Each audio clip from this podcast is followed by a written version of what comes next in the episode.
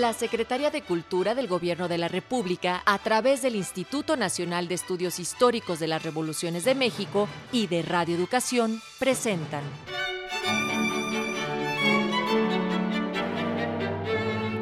Los grandes discursos del Congreso Constituyente.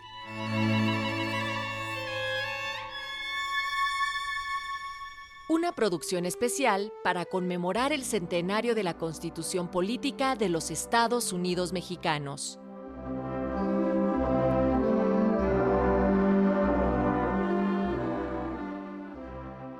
¿Qué tal? Muchísimo gusto en volver a estar aquí frente a estos micrófonos para llevar a ustedes un programa más de la serie Los grandes discursos del Congreso Constituyente. Hoy nos ocuparemos de un tema muy interesante, la ciudadanía y el latinoamericanismo, este sueño bolivariano que hasta nuestros días seguimos añorándolo. La pronunciación del discurso la hizo el general Francisco J. Mújica, una de las personalidades más importantes dentro de este Congreso Constituyente del 17. El general Mújica llega muy joven al Congreso, tenía 33 años solamente y ya era general, ganado a esfuerzo de combate, a esfuerzo de ejercicio militar. Pero está conmigo alguien que sabe muchísimo más de todo esto, el doctor Francisco Burgoa Perea, que viene en representación del Instituto Nacional de Estudios Históricos de las Revoluciones de México. Doctor, qué gusto recibirlo. No, pues el gusto es mío nuevamente estar aquí en los micrófonos de Radio Educación y con usted en los micrófonos Meso Edmundo Cepeda. Pues doctor, el discurso al que ahora nos abocamos fue una pronunciación prolongada y lo hizo con gran entusiasmo, con gran emotividad este hombre, el general Francisco Mújica, quien era líder de la fracción liberal dentro de la radical, ¿verdad? Los jacobinos dentro del Congreso.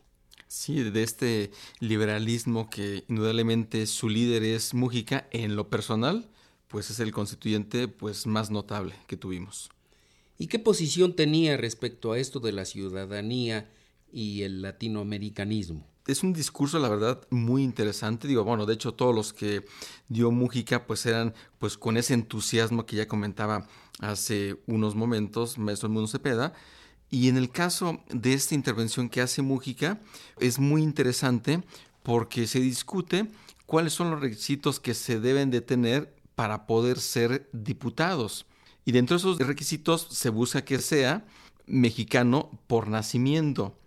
Entonces Mújica lo que viene a hacer es evitar que se pueda aprobar este dictamen propuesto por la respectiva comisión en el constituyente y que se pudiera permitir que aquellos mexicanos que hubiesen sido naturalizados y que provenieran de Latinoamérica pudieran ser candidatos y ahí es más, no solamente candidatos, que pudieran ocupar el cargo de diputados, de senadores. Inclusive hay una parte que él comenta en donde dice que no temamos que en un momento dado tengamos un presidente extranjero porque dice que si bien es cierto la comisión tiene una serie de argumentos totalmente patrióticos, como que es momento a abrir nuestro panorama porque en Latinoamérica, pues finalmente los consideraba nuestros hermanos por tener causas en común. Aquí hay que tener nada más muy presente que esta posibilidad de que aquellos ciudadanos provenientes de Centroamérica o de América del Sur pudieran ocupar un cargo de elección popular en nuestro país, en este caso para ser diputados, era nada más para Latinoamérica, para latinoamericanos, no así para norteamericanos, o para europeos. Este punto es importante decirlo. Entonces, eso es lo que hace Mújica, ir en contra del dictamen de la comisión para que en su perspectiva se pudiera permitir la incorporación dentro de los cargos de elección popular a aquellas personas que sean latinoamericanas. Entonces es interesante este discurso que da Mújica. Pues vamos a escucharlo.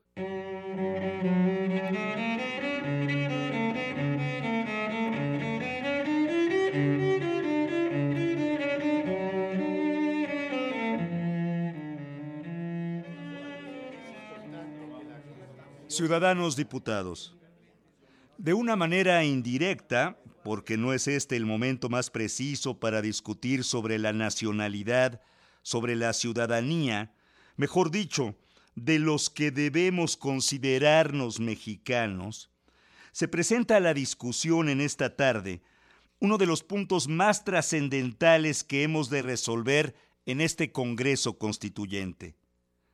Se trata, señores, de los requisitos que deben reunir los ciudadanos mexicanos para poder ser electos diputados. Y yo no vengo precisamente a concretar mi discurso sobre estos requisitos. Lo que voy a exponer de una manera amplia tiene horizontes más lejanos. Se trata, señores, con un criterio de patriotismo, muy laudable, por cierto, de hacer que todos los representantes en nuestros congresos, en ese poder que significa la soberanía del pueblo de una manera muy especial, sean mexicanos nacidos aquí, creados aquí, educados en este suelo, para que sepan profundamente amarlo.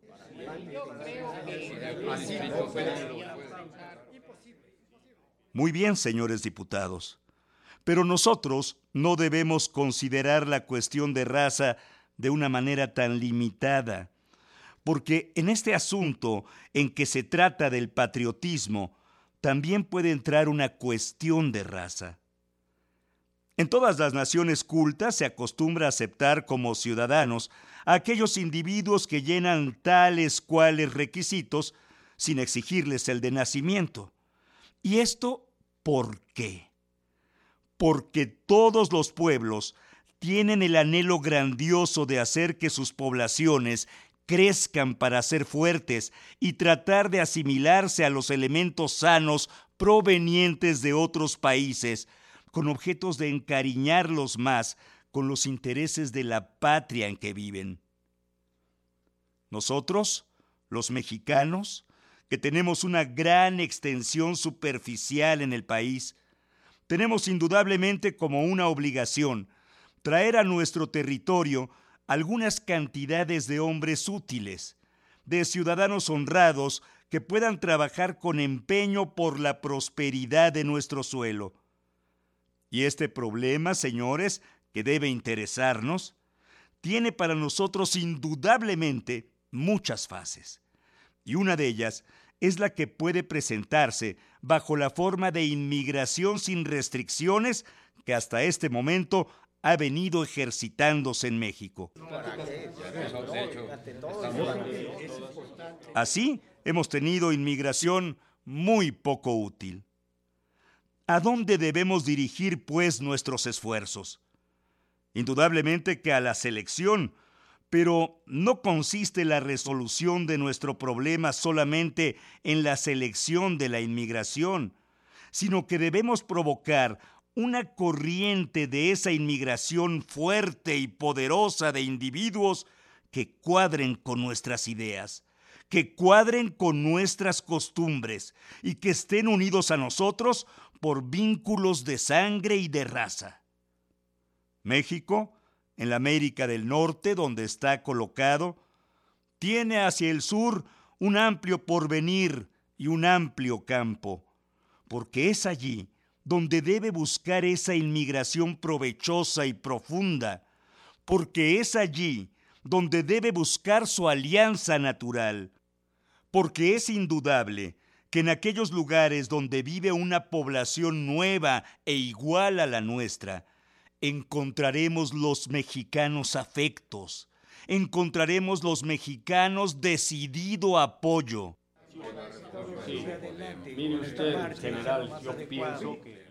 Y por esto, señores, al tratar de permitir solamente a los mexicanos nacidos en México la facultad o el derecho de ser votados diputados, se lesionan los intereses comunes de la colectividad mexicana siendo este el fundamento de mi impugnación al dictamen de la comisión.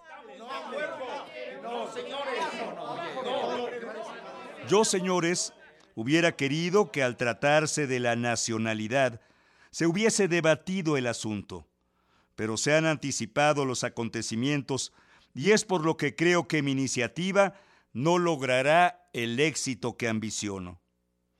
Pero no importa, pues insistiré hasta conseguirlo. Tenedlo en cuenta, señores, y no olvidéis que nuestra carta fundamental debe procurar hacernos fuertes en el interior y hacernos fuertes en el exterior, ya que los pueblos libres no pueden vivir sin relaciones internacionales. Los esfuerzos de este Congreso han tendido a darnos fortaleza moral en el interior, arrebatándole al clero la corruptora forma de la enseñanza para hacernos conscientes, para hacernos amar los principios liberales, para hacernos amar los principios más progresistas, con objeto de crear una raza de individuos que instruidos en la verdad, lo sean también en principios sanos. Es importante que la De esta manera, es indudable que pronto tendremos una clase en México que no piense en preocupaciones, sino en principios científicos. Y de este modo, es indudable que el progreso interior de México irá avante. Pero nos queda la resolución de nuestro progreso exterior, de nuestra fuerza exterior. Necesitamos aliados más allá de nuestras fronteras. ¿Dónde debemos buscar a esos aliados? ¿Será en el norte? No.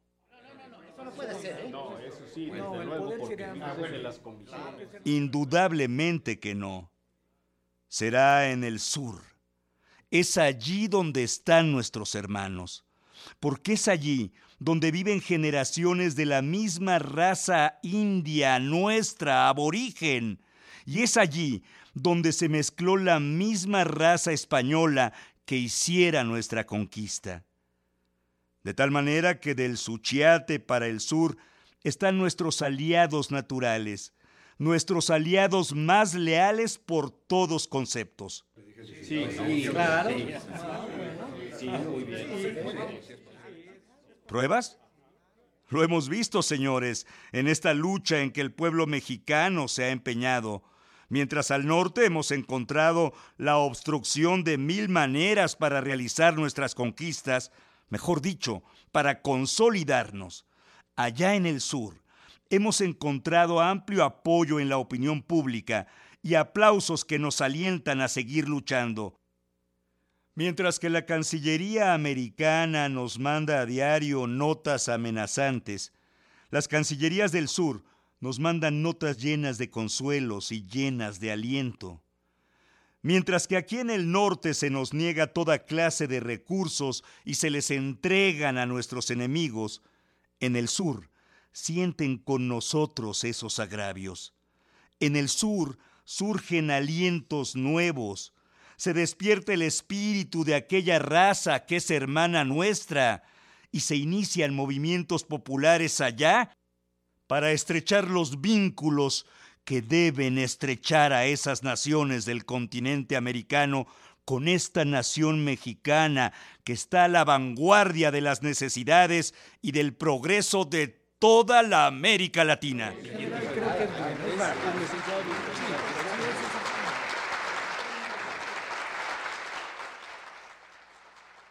Por eso, señores diputados, no debemos cerrarle en el artículo 55 las puertas a esa raza hermana nuestra. No temamos que en un momento dado tengamos un presidente extranjero. No.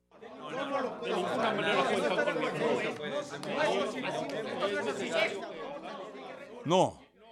Ese argumento esgrimido por la comisión que es muy patriótico y que revela el celo por nuestra autonomía, no es convincente, porque ese caso no se dará indudablemente, aunque la inmigración del sur fuera muy grande en nuestro medio social, aun cuando los hombres que viniesen de allá fuesen muy preclaros y muy grandes, aunque todos los ciudadanos de la América del Sur y del Centro viniesen a México y alguna vez merecieran nuestro voto para traerlos a alguna Cámara de elección popular?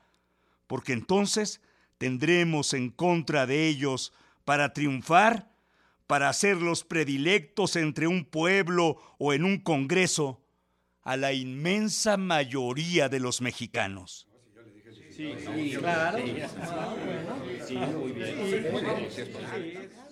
Pues que vengan hombres del sur.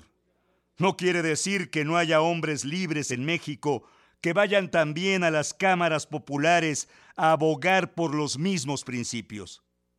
Además, señores diputados, pensad que el deber del poder legislativo es secundar patrióticamente los deberes y la política del Poder Ejecutivo cuando esta política tienda a levantar y robustecer a nuestra patria.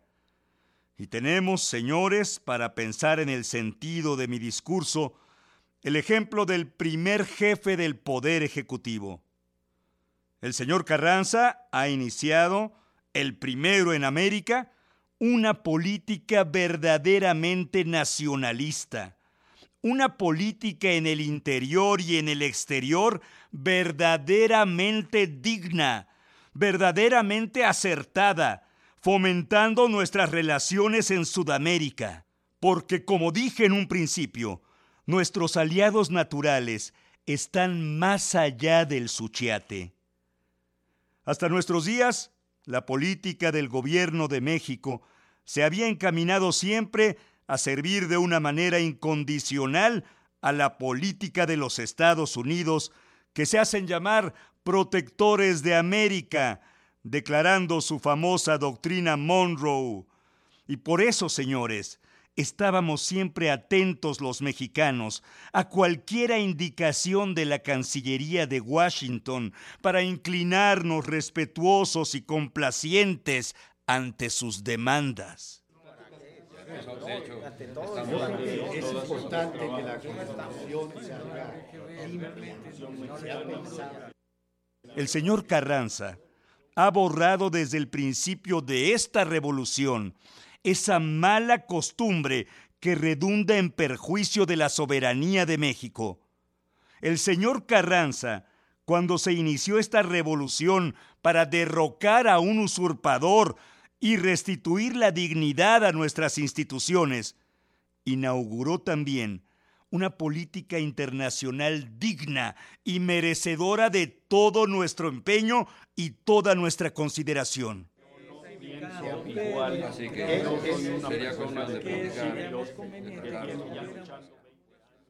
Yo lo vi allá en el norte, resistiendo tenaz con sus características de patriota las insinuaciones de los Estados Unidos cuando quisieron arrogarse por sí y para sí la representación de todos los países del globo con objeto de hacerle reclamaciones a México por daños supuestos que producía la revolución en intereses extranjeros.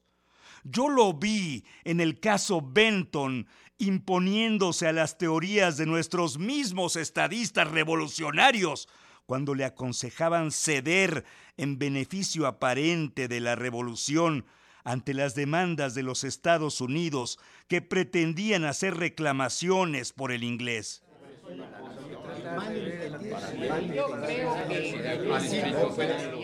El señor Carranza se negó rotundamente a aceptar el procedimiento y de su patriótica actitud, de su viril actitud, resultó que Inglaterra mandase un enviado confidencial a tratar con el primer jefe.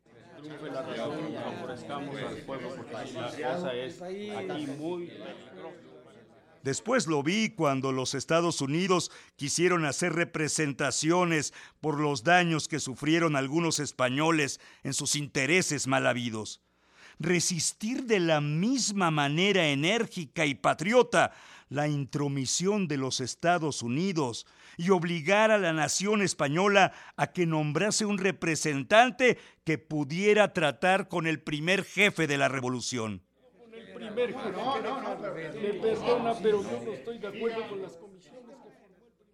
Después, señores, lo hemos visto todos haciendo que nuestras relaciones con el sur, donde están nuestros hermanos de sangre, de raza y de ideales, se fomenten, haciendo que nuestras relaciones comerciales tomen el curso de la América Latina, haciendo que nuestras relaciones políticas se estrechen con esos pueblos de nuestra habla y de nuestra sangre.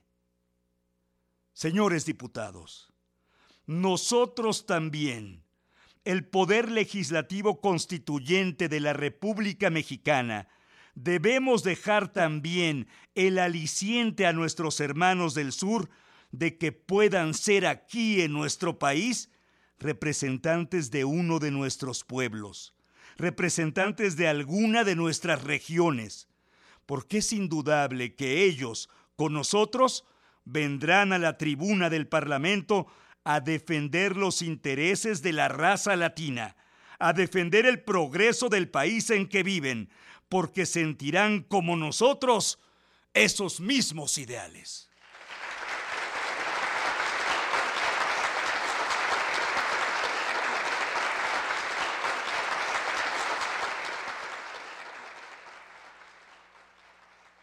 Ya sé, señores diputados, que hay aquí en esta asamblea muchos patriotas que rechazarán esta teoría, y yo les felicito por ello. Yo no creo que sean enemigos de estos principios míos por sistema. Creo que lo serán simple y sencillamente porque antes de pensar con el cerebro, antes de razonar debidamente, antes de pensar que esto es lo que conviene a nuestra endeble nacionalidad, piensan con su corazón, sienten con sus afectos, y de esa manera vendrán a atacar el discurso que he pronunciado defendiendo los ideales que proclamo. Muy bien, señores, pero que conste que hay tendencias ya en nuestro pueblo, en nuestro México, para estrechar los vínculos que deben unirnos con esos hermanos nuestros que nada más están en un lugar distinto del nuestro, pero que en realidad consideran a toda la América como su patria.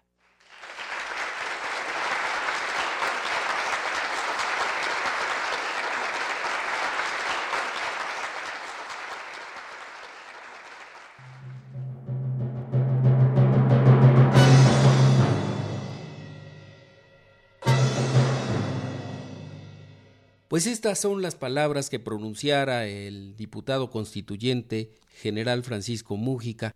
Doctor, le invito ahora a que escuchemos las acostumbradas notas biográficas. Eh, por supuesto, y la de Mújica siempre será interesante. General Francisco J. Mújica.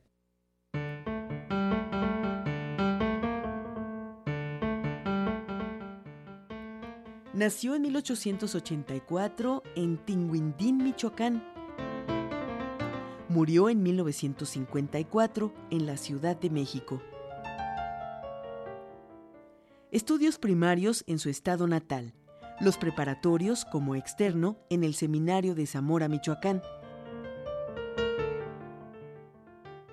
Receptor de rentas de Chavinda, 1906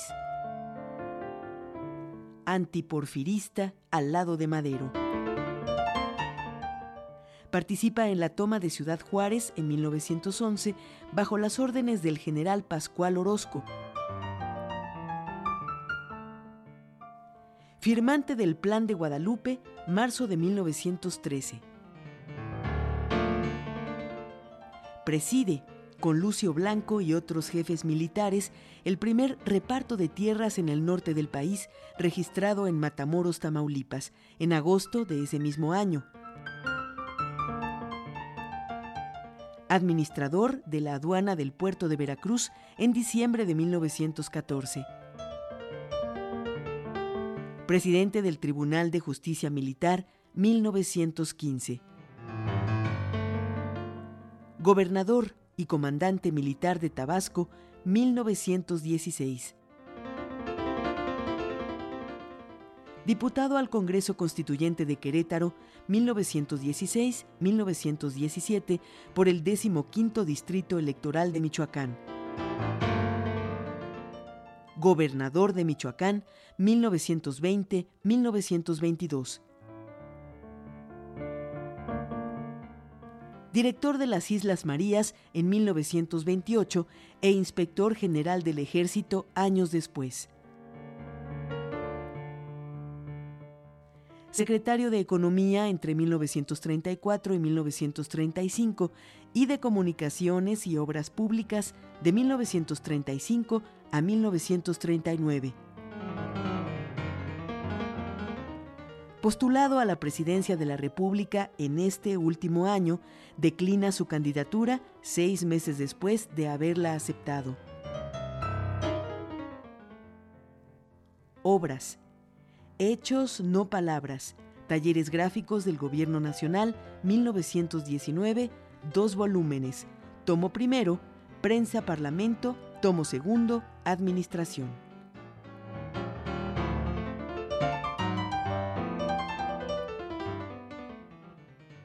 Doctor, pues llegamos al final del programa de hoy. Agradecemos muchísimo a las emisoras que se enlazaron a la señal de Radio Educación como estación piloto para tomar nuestra señal en esta serie de programas Los grandes discursos del Congreso Constituyente. Muchísimas gracias por su atención, esperemos contar en los sucesivos con la misma. Doctor, muchísimas gracias por sus comentarios. Al contrario, el agradecido soy yo, como siempre, por estar en Radio Educación y con usted en esta serie radiofónica.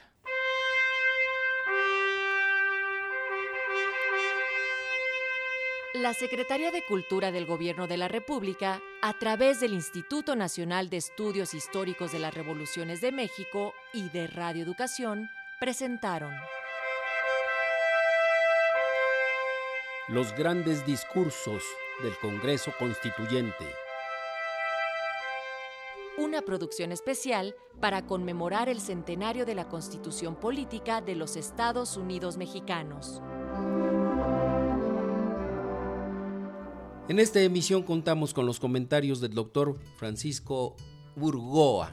La lectura del discurso estuvo a cargo de José Ángel Domínguez y controles técnicos de Antonio Fernández. En prácticas profesionales, Evelyn Ibáñez. Coordinación con el INERM, Heriberto Acuña. Asistente de producción, Estrella Coral. En la conducción y realización, Edmundo Cepeda.